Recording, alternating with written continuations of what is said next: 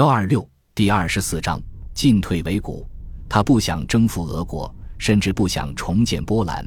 他放弃与俄国结盟时，只觉遗憾。但他的目标是占领首都，按照他的条件签订合约，并彻底禁止俄国港口与英国通商。尚帕尼的回忆录《战争之书》第一页第一条准则是：不要进军莫斯科。一九六二年五月。陆军元帅蒙哥马利自觉在英国上院的发言。一八一二年六月二十四日清晨五点，拿破仑渡过涅曼河，然后他待在附近的小山丘上。行军队伍经过小山丘时，高呼“皇帝万岁”，他则自顾自哼着儿歌《马尔伯勒》去战场。当天，拿破仑穿着一件波兰制服，还骑着象征意味同样分明的战马弗里德兰。接着。他在下午渡过维利亚河，进入考纳斯。全军花了五天渡河。一八一二年，俄军共有六十五万人，但他们广泛散布，遍及俄罗斯帝国全境。俄军各部队位于摩尔达维亚、高加索、中亚、克里米亚、西伯利亚、芬兰等地。在西部对抗拿破仑的三个军团仅有二十五万人和若干门大炮。巴克莱德托利的西方第一军团有十二点九万人，驻扎在维尔纽斯两侧的宽广土地上；巴格拉季翁的西方第二军团有四点八万人，屯于维尔纽斯以南一百英里处的沃尔科维斯克；亚历山大托尔马索夫将军的西方第三军团有四点三万人，其位置比第二军团靠南得多，因为俄土够合，第三军团不用在多瑙河战斗，正在北上。拿破仑想阻止三路军团会师，各个击破敌军。趁巴格拉季翁的第二军团和巴克莱的第一军团尚未会合，他派欧人和热罗姆实施大范围包围调动，以图围住第二军团。拿破仑把如此重要的任务交给继子和弟弟，却不让达武、缪拉、麦克唐纳这些有经验的资深军人上阵，个中原因不明。一八零六至一八零七年战局中。热罗姆曾指挥第九军，但他并无显著过人的表现。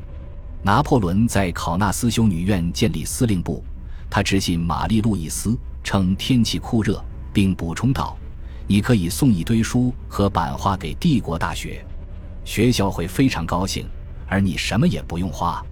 这种东西我有不少。”俄军高级指挥官意见不一，贵族将军支持巴格拉季翁的反击战略。而外籍人士支持巴克莱德托利的撤退战略。巴克莱的战略本质上和1807年时本尼西森的一致，区别在于前者的实施地域要大得多。拿破仑渡过涅曼河时，撤退派占了上风，原因之一是大军团规模庞大，如何反击他变得难以想象。由于后勤原因，拿破仑需要早早开战。矛盾的是。减少征俄兵力能助他引诱俄军早日战斗，还可给他更多的战斗时间。亚历山大任命巴克莱为战争大臣兼西方第一军团司令。假如他选择了俄军军官会欢迎的人选巴格拉季翁，拿破仑或许就能在维尔纽斯，甚至再到达维尔纽斯前消灭俄军。亚历山大没有那样做，而是选中了更踏实、更具洞察力的巴克莱，并坚持后者的计划。即诱骗大军团深入俄国境内，使其补给线向前延伸，远离美因茨、但泽、科尼西斯贝格等地的巨型兵站。俄军离开维尔纽斯前带走了部分给养，还把剩下的烧光了。六月二十八日，拿破仑进入波兰民族省份立陶宛的首府维尔纽斯，将它变为巨大的补给中心。他告诉玛丽路易斯，自己把司令部设在一间挺不错的宅邸。几天前，亚历山大皇帝也住在这儿。那时他万万没想到我这么快就进来了。维尔纽斯大学校长杨施尼亚德茨基是著名的天文学家、数学家、物理学家。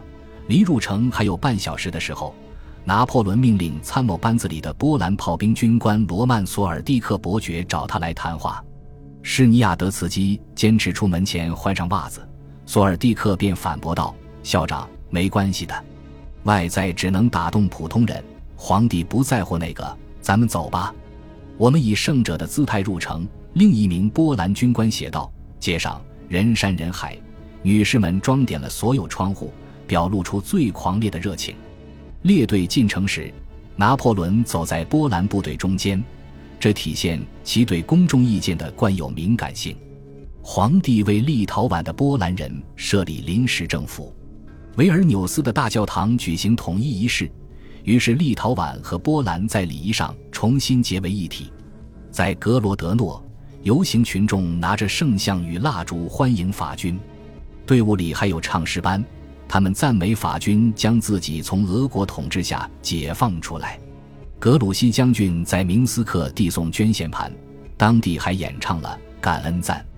然而，一听说法军像之前所有战局一样征集食物时，农民就把牲口赶进了林子。法国人带走了我们的镣铐。当年夏天，俄国西部的波兰农民说，但他也拿走了我们的靴子。我爱你们的民族。拿破仑对维尔纽斯的波兰民族代表说：“这十六年来，你们的士兵一直在意大利和西班牙与我并肩作战。他提出给波兰我的尊重与保护。然而，施瓦岑贝格正掩护拿破仑的南岸，所以他得补充道：‘我已经向奥地利保证，我会让他保持领土完整。他和平占领着手中剩下的波兰省份。’”我不能批准任何倾向于干扰这种占领的行为，他只好施展微妙的平衡术。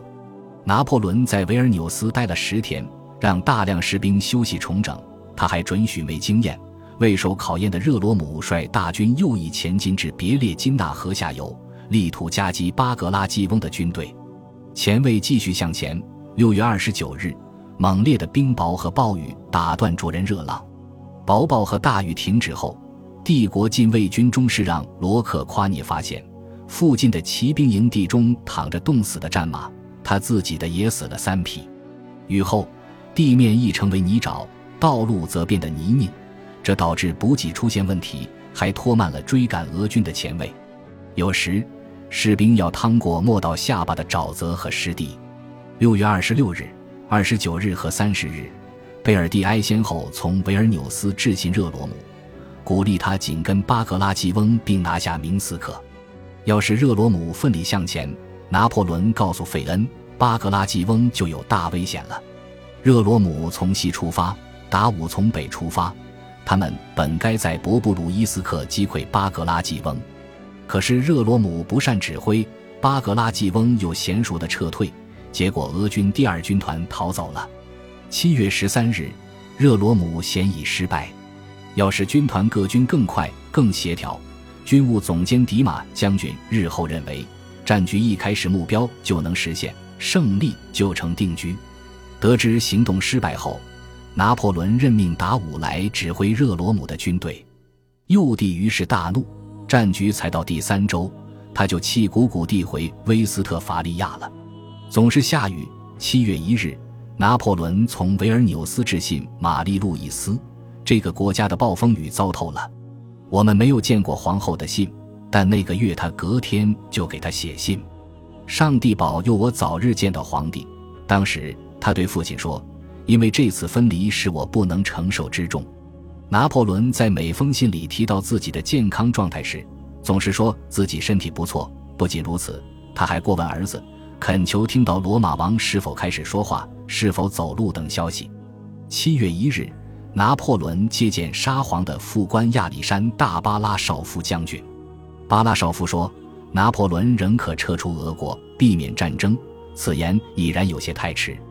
皇帝给沙皇写了一封长长的信，提醒对方他曾在蒂尔希特发布反英言论，并指出自己在埃尔福特迁就了他对摩尔达维亚、瓦拉吉亚和多瑙河的需求。拿破仑说：“从1810年开始。”沙皇一直大兴重整武装之势，拒绝协商途径，并要求修改欧洲形势的当前安排。他回忆道：“有时你表露对我本人的敬意，但他又说，四月八日，对方下达让自己撤离德意志的最后通牒，显然旨在置我于战争和屈辱之间。”拿破仑写道：“即便这十八个月来，你什么也不肯解释，我却始终愿意聆听和谈提议。你会发现。”我永远怀有相同的感情与真正的友谊。